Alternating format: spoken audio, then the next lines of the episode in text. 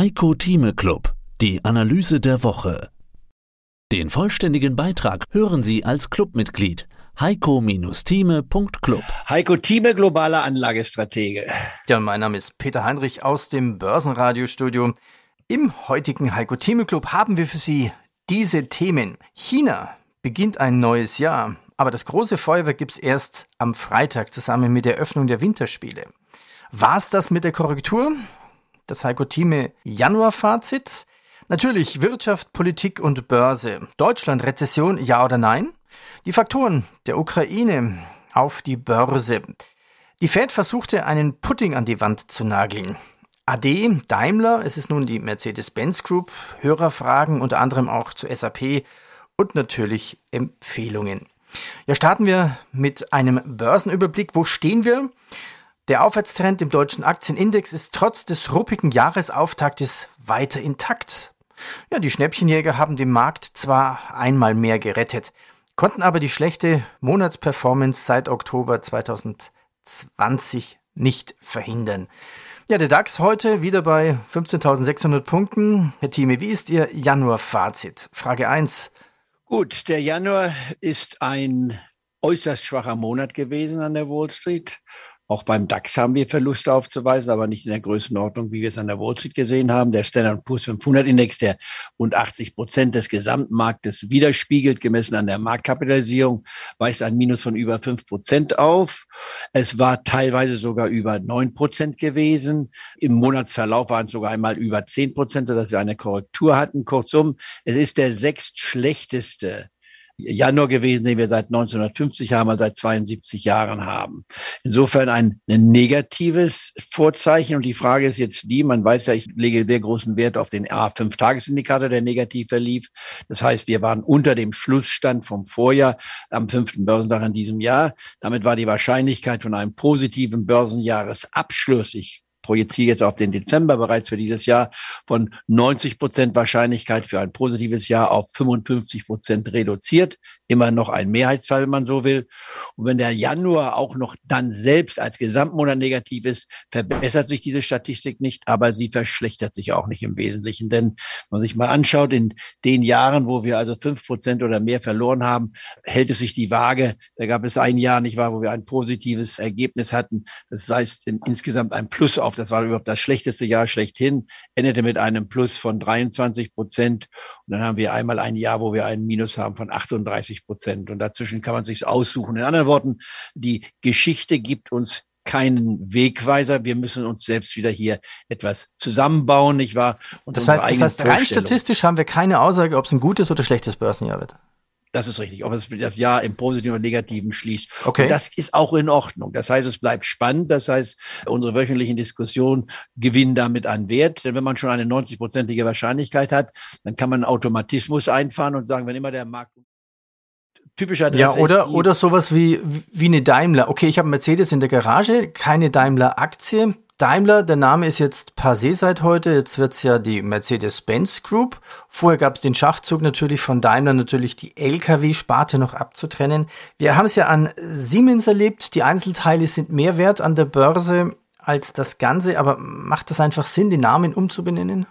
Da die Begründung hier, wie sie heute sagen wir, kolportiert wird, ist die, dass man einfach glaubt, dass Daimler-Benz eine äh, bessere Seite ist, nicht, Mercedes-Benz äh, mehr sagen wir, Prestige ausstrahlt als Daimler.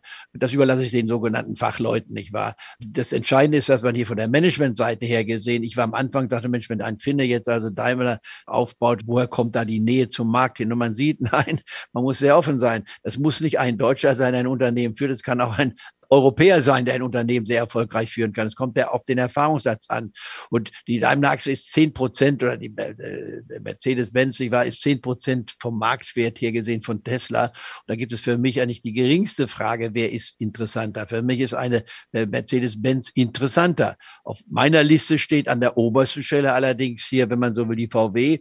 Und an zweiter Stelle war es äh, bisher die Renault-Aktie, die am Anfang nicht das versprochen äh, gebracht hat, was ich mir erhofft hatte. Sie kam von 100 auf 40, da stand sie schon auf der Liste, habe zwischen 30 bis 40 sie zum Kauf empfohlen vor einem Jahr, nicht wahr? Kurz vor Corona und nach Corona, vor zwei Jahren, vor, kurz vor Corona und nach Corona. Also vor Beginn von Corona, als Corona wirkte. Dann fiel die Aktie im zweiten Quartal 2020, nicht wahr, beziehungsweise im März 2020 auf 15 oder knapp unter 15 Euro. Und wenn dann meiner Strategie folgend nochmal nachgekauft hat, auch wenn man schon eine volle Position von zwei Prozent gehabt hätte oder hat, dann hat man sehr gut gelegen mit einem Durchschnittskurs, der Anfang der 20er war und jetzt war sie gerade vor wenigen Tagen sogar bei 36, 37 schon wieder, schwankt jetzt ein bisschen, aber ich habe die Renault-Aktie, wird in meinen Augen in den nächsten Jahren die 50-Euro-Marke nehmen können und das ist die Zielrichtung, die ich dabei habe. Das jetzt im Detail zu erläutern, ist müßig, ist einfach das konzeptionelle Denken großer, äh, große Erfolge im elektrischen äh, Mobilbereich. Nicht und, und, und, und was erhalten Sie jetzt, was halten Sie von der Daimler-Aktie? Daimler-Achse würde ich ebenfalls mit hineinnehmen. Nun muss ich jetzt, habe ich das Problem. Wir haben BMW ebenfalls gut aufgestellt. Trotz der Kritik, dass einige sagen, die können gar nicht überleben, was ich also sehr stark bezweifeln möchte. VW als Nummer eins oder Nummer zwei in der Welt, nur Toyota oder VW kann man sich aussuchen. Ich bleibe bei der VW-Empfehlung. Dann als Untergruppe die Porsche, weil es im Grunde genommen VW und Porsche mir gibt, sozusagen. Ich sage, das ist der VW mit dem Ferrari zusammen, aber Porsche genannt. Das sind so die Auswahlen. Aber wenn ich jetzt alle nenne, das könnte man natürlich tun. Wenn ich ein großes Portfolio hätte von ein paar Milliarden, würde ich sagen, nimm doch von jedem etwas hinein. Nur wenn ich mich auf 30 Werte beschränken möchte, äh, dann kann ich nicht alle, alle hineinnehmen. Dann komme ich okay, also Daimler momentan kein Kauf, wenn ich das so. Äh, kann, ich, da, wer Daimler hat, soll es auf jeden Fall haben. Ja. Äh, zurzeit ist unter 100, also um die 170 bis 190 ist für mich die VW die erste Adresse, die man hat. Die Daimler steht jetzt bei, bei 70. Mhm, genau. Ähm, dann Gehen wir weiter zu SAP. Da haben wir eine Hörerfrage dazu. SAP hatte ja Zahlen, hatte schon vorläufige Zahlen und äh, letzte Woche dann nochmal die offiziellen. Dazu hatten wir mit SAP ein Interview geführt. Ich starte mal das Interview vom Kollegen Andy Groß und Herrn Reinhardt von SAP. Wir hören noch mal kurz ein bisschen rein. Daniel Reinhardt, Pressesprecher der SAP. Mein Name ist Andi Groß und wir sprechen über die Zahlen zum vierten Quartal und damit dann auch übers Gesamtjahr natürlich. Und dann haben Sie ja auch noch einen Kauf bekannt gegeben. Das wird auch gleich unser Thema sein. Erst die Zahlen sind die endgültigen Zahlen. Vorläufigen gab es schon vor ein paar Tagen. Umsatz um zwei Prozent gesteigert, jetzt etwa 28 Milliarden. Unterm Strich ein Gewinn von 5,4 Milliarden. Auch das ein Plus von zwei Prozent. Die Cloud-Erlöse wachsen weiter, 17 Prozent. Die Erlöse für SAP S4 HANA erhöhen sich um 46 Prozent. Erstmals steht hier die Milliarde, sogar ein Ticken mehr. Womit sind Sie denn am meisten zufrieden, Herr Reinhardt? Das ist eine sehr schöne und nette Frage. Also wir freuen uns besonders über unseren Current Cloud Backlog. Das ist der Umsatz, der rollierend in den nächsten zwölf Monaten zu erwarten ist. Das gibt es zum einen als Gesamtzahl für das gesamte Cloud-Geschäft und dann auch noch für die verschiedenen größeren Einheiten, die unser Wachstum in der Cloud besonders gut ausweisen. Das ist im Gesamtjahr 2021 ganz hervorragend ausgefallen. Ich bin nicht immer so nett, wie ich tue. Wo sehen Sie denn noch Potenzial?